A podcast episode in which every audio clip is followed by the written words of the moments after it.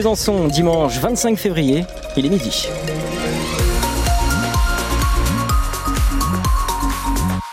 Les infos tout de suite en commençant par la météo avec vous Léa Giraudot. Bonjour Léa. Bonjour Louis, bonjour à tous. Et eh bien aujourd'hui c'est du soleil encore sur une large partie de la Franche-Comté, en tout cas ce midi. Les nuages devraient faire leur retour dans l'après-midi, nous dit Météo France. Les températures, elles, restent douces, comptées entre 9 et 12 degrés. Rien à signaler en ce moment sur les routes en Franche-Comté. Nos radars sont ouverts. En cas de problème, vous nous appelez, n'hésitez pas 03 81 833 111. Dans le Jura, 400 personnes ont manifesté à Champagnol à l'appel de la Confédération paysanne. Une manifestation euh, symbolique pour dénoncer le manque de réponse de la part du gouvernement face à la crise agricole. Elle se tenait au jour du premier, euh, au premier jour pardon, du salon de l'agriculture, salon qui se poursuit en ce moment à Paris. Après Emmanuel Macron hier, c'est au tour de Jordan Bardella d'arpenter les allées, le président du Rassemblement national qui s'est montré une nouvelle fois très critique à l'égard de l'Union européenne. Tout est contradictoire. C'est-à-dire qu'on nous parle d'écologie matin, midi et soir, on signe des accords de libre-échange avec des pays qui sont à 18 000 km de la France. Et, quand le président vient dire, euh, bah, en fait, on s'est trompé depuis 7 ans, moi j'applaudis, mais, on a perdu beaucoup de temps, en fait. On peut faire tout ce qu'on veut au niveau français.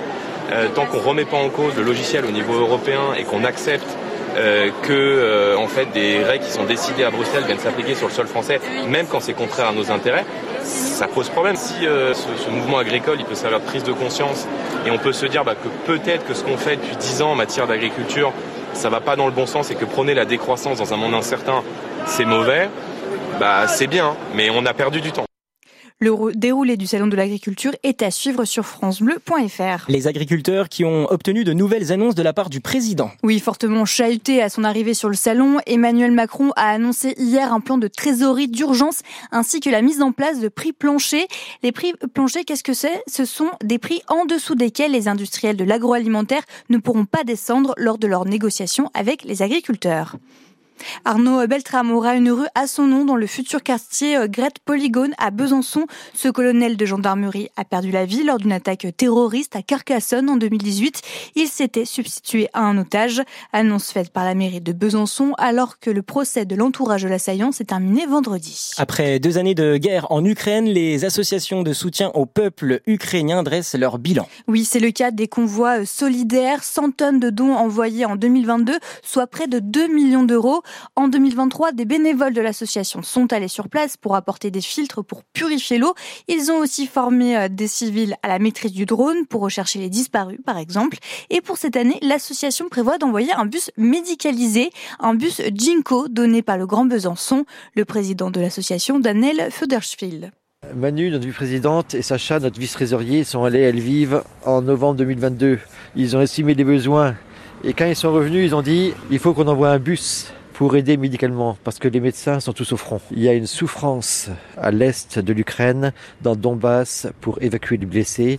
Il y a une souffrance au centre de l'Ukraine pour soigner les gens. Ce bus-là, il y a des grandes chances qu'il aille à Kramatorsk, à côté du Donbass, pour évacuer les blessés. Le but initial du bus, c'était de dire on va s'en servir pour aider les gens à pouvoir se faire soigner sur place. Vous allez l'amener quand là-bas Dans les prochains mois. Il n'est pas équipé aujourd'hui, on réfléchit toujours avec les Ukrainiens comment l'équiper. C'est eux qui vont l'utiliser, c'est eux qui vont dire ce qu'ils veulent faire avec. L'association qui était aussi euh, présente à Versailles, près de Valdaon, pour rendre hommage aux soldats ukrainiens morts dans la région en 1944, c'est à retrouver sur francebleu.fr Besançon.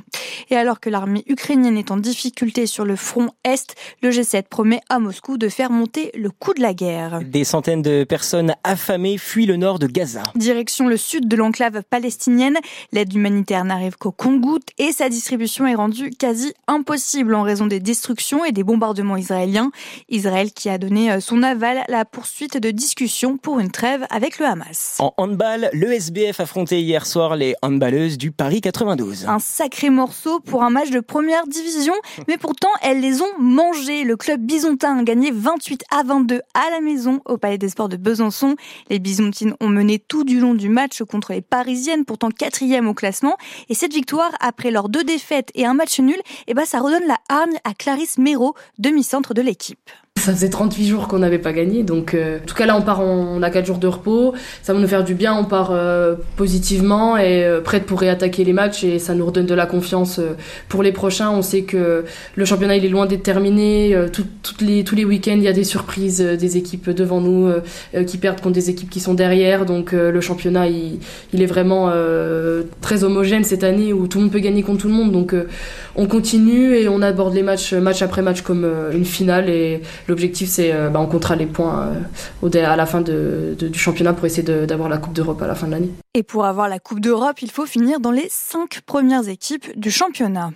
Retour dans le top 10 pour Joséphine Panier. La jurassienne de 21 ans a décroché la sixième place hier lors de l'étape autrichienne de Coupe du Monde de saut ski.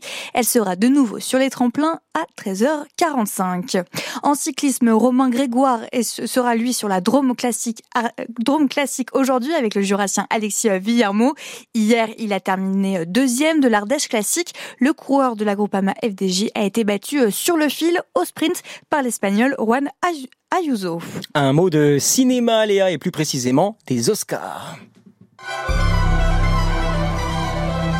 Et les plus cinéphiles d'entre vous reconnaîtront la bande originale du film Oppenheimer, film qui se positionne encore davantage comme l'un des favoris pour les Oscars. Hier, le film de Christopher Nolan a en effet décroché le prix du meilleur ensemble d'acteurs aux SAG Awards, un prix remis par la profession elle-même, ce qui est donc de très très bon augure pour les Oscars qui se dérouleront le 10 mars prochain. Oppenheimer qui est notamment nommé dans la catégorie meilleur film face à Anatomie d'une chute de Justine Triet.